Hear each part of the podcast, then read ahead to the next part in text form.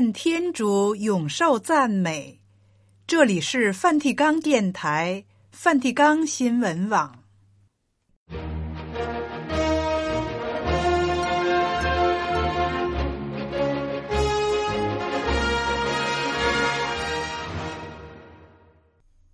听众朋友好，今天是二月十三日，星期二。在今天的节目时间里，我们为您播送新闻时事、圣座活动和普世教文，然后是人格与信仰成长。现在，请您收听今天的播音内容。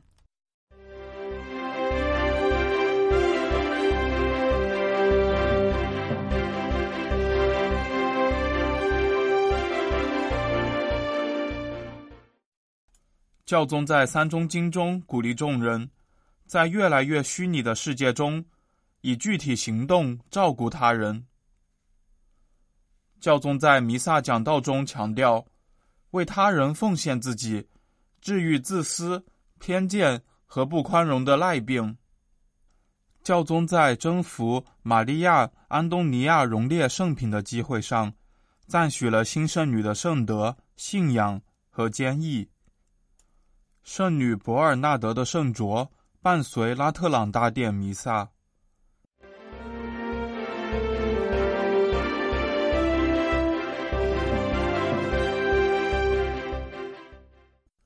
教宗方济各二月十一日在梵蒂冈宗座大楼，带领聚集在圣伯多禄广场上的信众和朝圣者诵念三中经。他在念经前的讲话中。讲述了当天福音记载耶稣治好赖病人的事迹。教宗指出，圣使马尔谷记述说，耶稣在恳求他治好自己病的人面前说的话并不多。我愿意，你洁净了吧。教宗说，耶稣总是这样做，说的很少，言语后跟随的是行动，那就是他弯下腰。举起手，治愈。他不在讲话或询问中耽搁时间，而展现出的是仔细聆听并迅速行事，最好是不引人注目。接着，教宗表示，有时我们在那些体现出话语严谨但行动慷慨的人中，发现耶稣的爱的方式，即他们不惹人注目。但乐于聆听，如此一来，人们有信心寻求帮助，且会听到“我在此就是为你，为帮助你”这样的答复。教宗强调，这具体行动，在一个像我们这样的世界，转瞬即逝的虚拟关系似乎越来越普遍的世界中，是极其重要的。爱需要具体的行动，爱需要临在。机遇需要给予时间和空间，不能将其简化为华丽的辞藻、荧屏上的形象、瞬间的自拍或简短的讯息。最后，教宗鼓励信众扪心自问：是否聆听和照顾在日常生活中遇到的每一个人？具体来说，我最后一次是什么时候去探望孤独的人？或者病患，为帮助那些需要我帮助的人，我改变了我的计划。最后一次是什么时候？愿圣母玛利亚帮助我们在爱中做好具体的准备。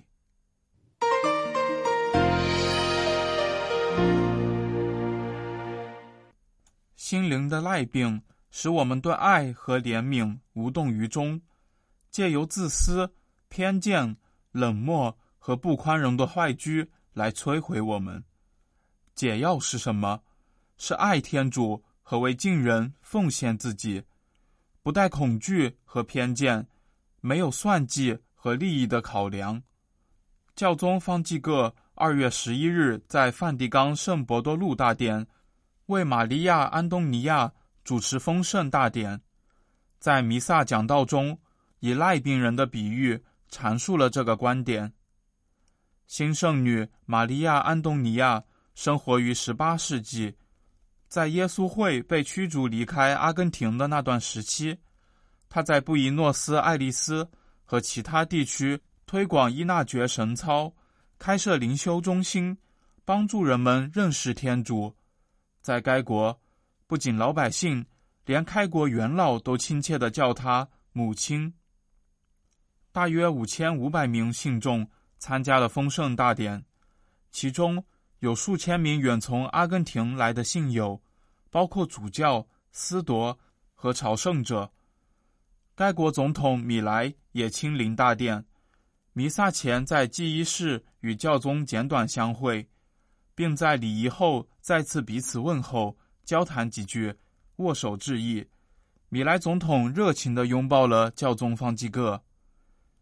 弥撒开始之际，圣座丰盛部部长塞梅拉罗枢机介绍了玛利亚·安东尼亚的生平，请求将她列入圣品。教宗予以符允后，现场响起如雷的掌声。教宗缅怀新圣女在物质和道德的悲惨处境中做的见证，以及她对近人的服务和奉献。教宗在讲道中指出。这正是治疗心灵赖病的解药。这种赖病不像那使身体逐渐损毁的疾病那样，却让心灵生出坏疽。马尔谷福音记载，与耶稣相遇的那名赖病人被同胞遗弃，因为后者害怕被传染，以为接触了生疮的躯体就会变得不洁。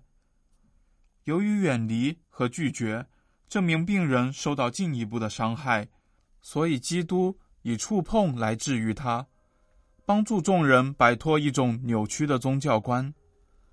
恐惧、偏见和虚假的宗教情愫，这是严重不公义的三大祸根，三种心灵的赖病，使弱小者受苦，把他当成垃圾丢弃。那名赖病人体验到的排斥，今天也一再发生。我们不要认为那些只是过去的事。我们在城市街道上遇见多少受苦的人，有多少恐惧、偏见、表里不一，连信徒和宣认基督信仰的人也不例外。而且这些恐惧持续不断的伤害受苦者。那么要怎么做呢？教宗指出，耶稣对那人动了怜悯的心，做出两个举动。首先是。触碰，天主子其实能远远的治愈那个人，但他却触碰了赖病人的伤口，这是天主的亲近，是接受受苦者的爱的道路。跟随耶稣的人蒙召也去这么做，并要在心里浮现有悖于亲近关怀、奉献自己的念头时，提高警觉。治愈是耶稣的第二个举动，耶稣的触碰。不只是亲近，更是治愈的开端。亲近是天主的风格，天主始终亲近、怜悯又温柔。我们要对此敞开，接受耶稣的触碰。我们由内部打心底得到治愈。如果我们在祈祷、在朝拜中接受耶稣的触碰，如果我们让他通过圣言和圣事在我们内行动，他的触碰。就会使我们发生真正的改变，让我们从罪恶中获得医治，救我们脱离封闭状态，令我们产生超乎人力所及的转变。耶稣的触碰使我们重获新生，变得更美好，心脏组织重新生长，创意搏动的血液再次流动，充满了爱，过往错误的伤口得到愈合。各种关系的肌肤恢复健康又自然的状态，如此一来，我们回到原本所有和所事的美好。在耶稣的关爱下，我们重新发现为他人奉献自我的喜乐，既没有恐惧和偏见，也没有那些使人麻木不仁、缺乏兄弟骨肉之情的宗教形式。我们内在重新得到去爱的力量。超越一切算计和利益考量。关于这一切，新圣女玛利亚·安东尼亚树立了榜样。她赤脚跋涉千里，穿越旷野和险途，为将天主带到那里。今天，他为我们是热诚且大胆的使徒典范。在讲道的结尾，教宗提到，耶稣会士被驱逐时，圣神在玛利亚·安东尼亚内点燃了传教的热火，使他信赖天主上至的安排，坚韧不拔。这位新圣女恳求大圣若瑟的带导，并且为了不让大圣若瑟太过操劳，他也请圣家耶当转求，因此。对圣家耶诞的敬礼传入阿根廷，他的圣像于十八世纪抵达布宜诺斯艾利斯。教宗最后欲请众人呼求新圣女的帮助，求主降福每一个人。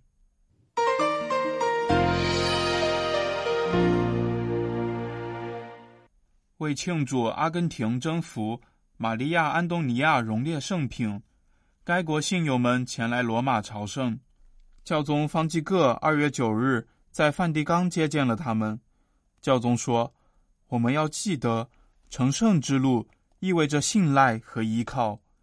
新圣女当初仅带着一尊十字苦像，赤脚抵达布宜诺斯艾利斯，因为她不把安全放在自己身上，却放在天主内，坚信她艰苦的使徒工作是天主的事业。”玛利亚·安东尼亚出生于一七三零年，一七九九年安息主怀。教宗方济各选择于二零二四年二月十一日，童真圣母玛利亚首次在路德显现的纪念日，将她册封为圣女。玛利亚·安东尼亚体验到天主对我们每一个人的期许，我们应当发现天主在我们各自的生活状态下。对我们每个人的照教。简而言之，我们所做的一切，都是为了预显主荣和拯救人灵。这一切的前提都是以伊纳爵神操为基础，玛利亚·安东尼亚从中汲取滋养，从而在他的工作上得到力量。教宗指出，这成了新圣女的首要之务。当耶稣会被打压时，他主要关注的焦点之一，就是亲自带领神操，致力于帮助所有人发现跟随基督之美。这为他不是一件容易的事，因为当时厌恶耶稣会士的情绪高涨，玛利亚·安东尼亚甚至被禁止带领神操，所以私下才得以进行。教宗接着表示，新圣女带来的另一个讯息，是在逆境中。不放弃我们向众人传报福音的良好意向，即使在工作上或在家庭里面对敌意，也必须维持信仰热火，努力使之发光，牢牢扎根于上主。我们应当视之为良机，以应对周遭的挑战，传扬福音的喜乐。教宗欲请信众效法玛利亚·安东尼亚，对大圣若瑟的敬礼。和对圣体圣事的热爱，教宗最后鼓励朝圣者，请新圣女在我们迈向天父的家的城市旅途中帮助我们。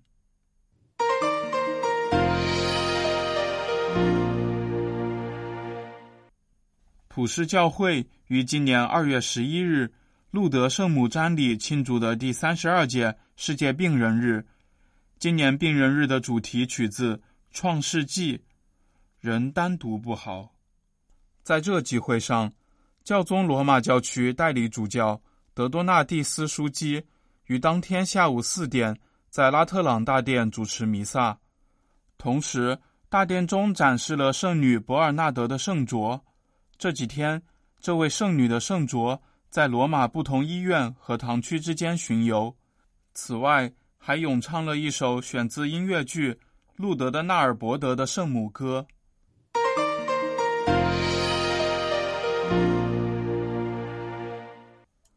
新闻报道播送完了，这里是梵蒂冈电台、梵蒂冈新闻网。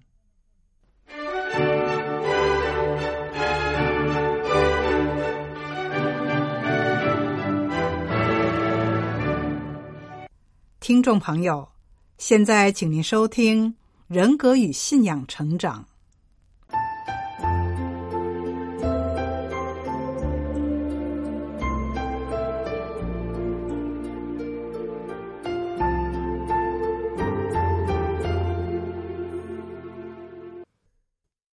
今天我们继续探讨成长之旅、成长新契机、自力更新、自立第二部分。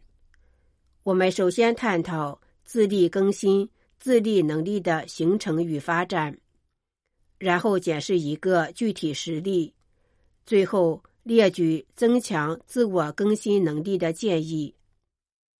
按心理学理论。各种不同的人格质量的形成与发展，是在个人生命开始时已展开，因受到个体生活的环境和个体在与他周遭的人互动交往，透过积极正面或负面经验反复学习形成及发展的。因此，自力更新能力是可以调整增强的。心理学理论认为，自力更新能力涉及平衡生活的几个方面，即一教育、二健康、三工作职业、四家庭模式组织、五经济、六精神力量信仰。这些因素对自力更新都有影响，同时。自力更新与自主、自信与自我价值是息息相关的。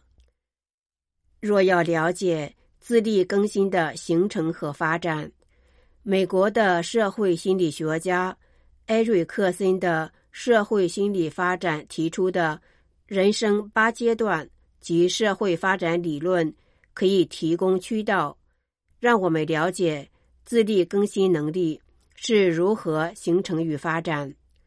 在这八阶段中，其中的第二阶段发生在幼儿期，两到三岁，重点在于儿童发展个人的控制感，这是有助个体能够独立做出选择、决定的信心和行动。心理社会发展的第三阶段发生在。学龄前阶段，四到五岁，这阶段的重点是主动性与罪恶感。孩子开始透过指导游戏和其他社交互动，主动的维护自己的权利，对环境和世界的控制。心理社会发展的第四阶段，大约五岁至十一岁的学年期。孩子透过社交互动，开始对自己的成就和能力产生自豪感。这三个阶段的发展重点是：一、自信，做出选择及决定；二、主动性，依赖自己，把自己的选择付诸实行；三、成功感，能够享受。完成任务的回馈及快乐，这些人格特质正是一个自立、有自立更新能力的人的表现。他能够满足自己的基本需求，有负责任感，能独立，不容易受他人及环境挑战、困难控制，且不怕面对失败、挫挫的痛苦。换言之，他是对自己有正面的看法，他有机智，坚守要完成决定，并且极强的适应和改变能力，因为他依赖的是他内在的能力。具体实例，上一单元提到杰荣与杰信两兄弟的情况，可以帮助了解自力更新的形成与发展。及其对生活的影响。杰荣出生时家境变好且富裕，他是长子，父母对他的关爱无以复加，对他早期发展常加以肯定赞赏。加上他健康活泼，不仅是家中，在幼儿园开始，已是人人喜爱的孩子、学生。因此，杰荣的成长经验绝大部分是正面积极的。杰荣无疑对自己的看法是有价值、正面积极的。反观弟弟杰信，可说是生不逢时，因意外事发。家道中落，父母亲及其他的家人对他出生的态度大打折扣，认为他是不祥人，给家庭带来厄运。可是他身体孱弱，常生病，要常需要特别照顾，那位家人是负担。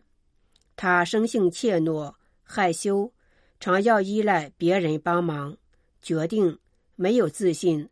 从不会主动为自己争取应有的权利。杰信的早期成长经验很多是负面的，他对自己的看法也是负面的，常想自己不如人，常叹息抱怨。他有的是一个负面人生观。幸好哥哥杰荣对他爱护，无论什么情况。最先考虑杰信的需要，所以杰信仍能有安稳的生活，但是很不快乐。杰信能否改变他生活不快乐的根由？人虽然不能改变命运，却能改变自己对生活和生命的心态、思维及其所在的环境，那就是自力更生的核心。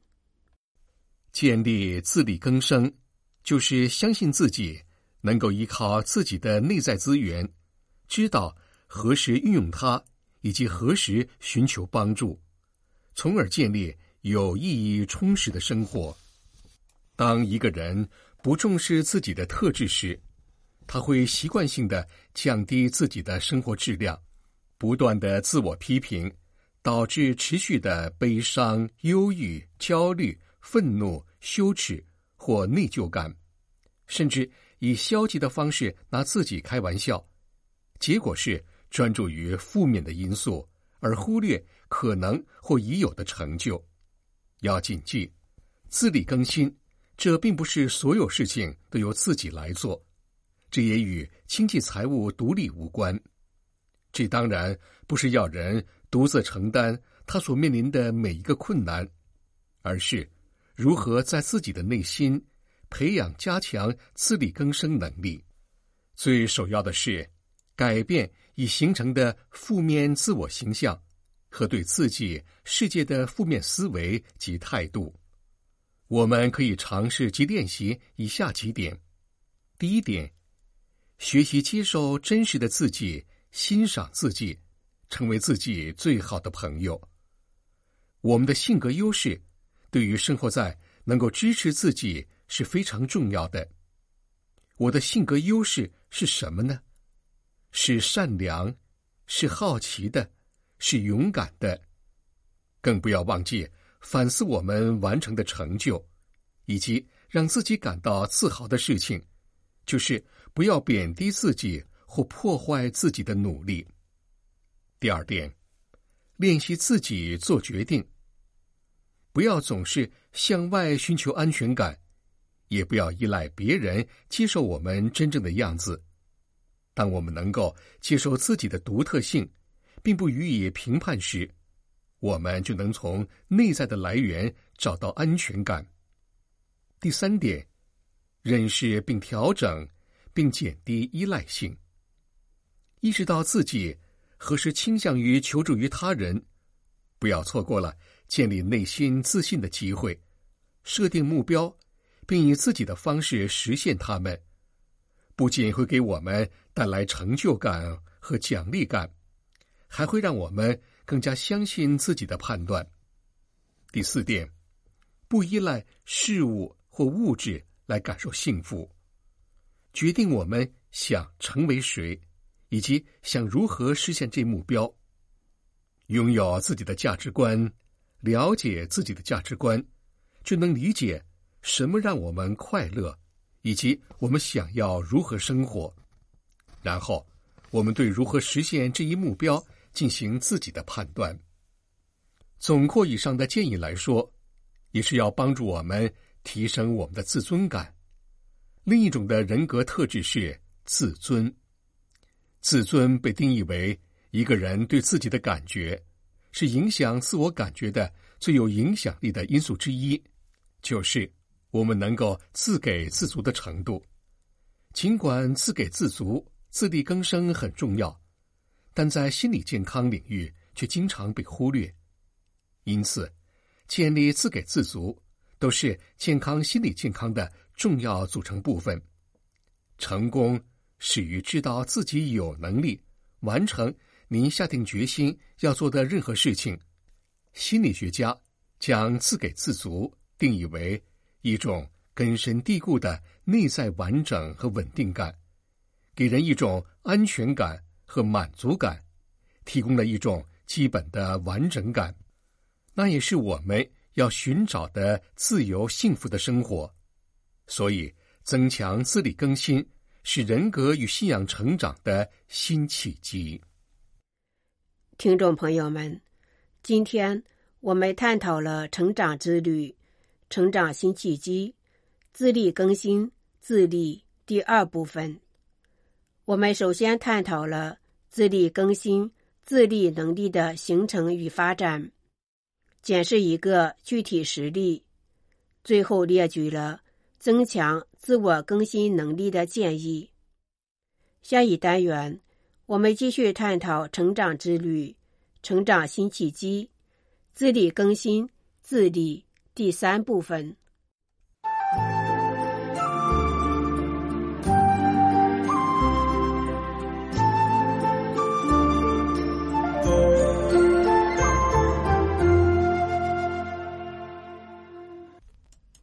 刚才您收听的是《人格与信仰成长》，这里是梵蒂冈电台、梵蒂冈新闻网。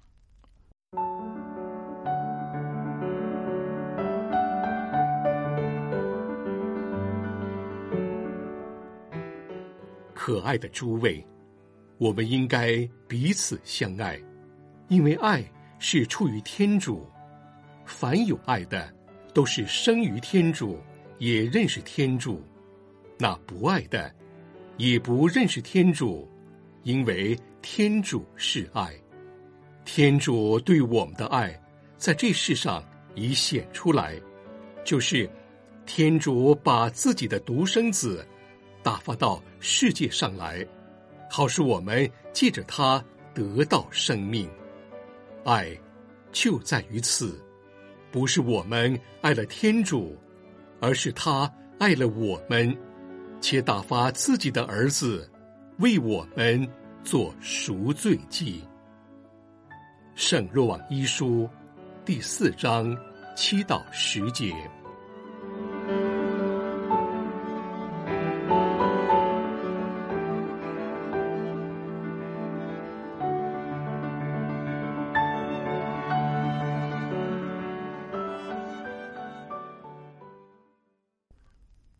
今天的节目全部播送完毕，我们在明天同一时间为您播送的节目是新闻报道和活的信德，欢迎您按时收听。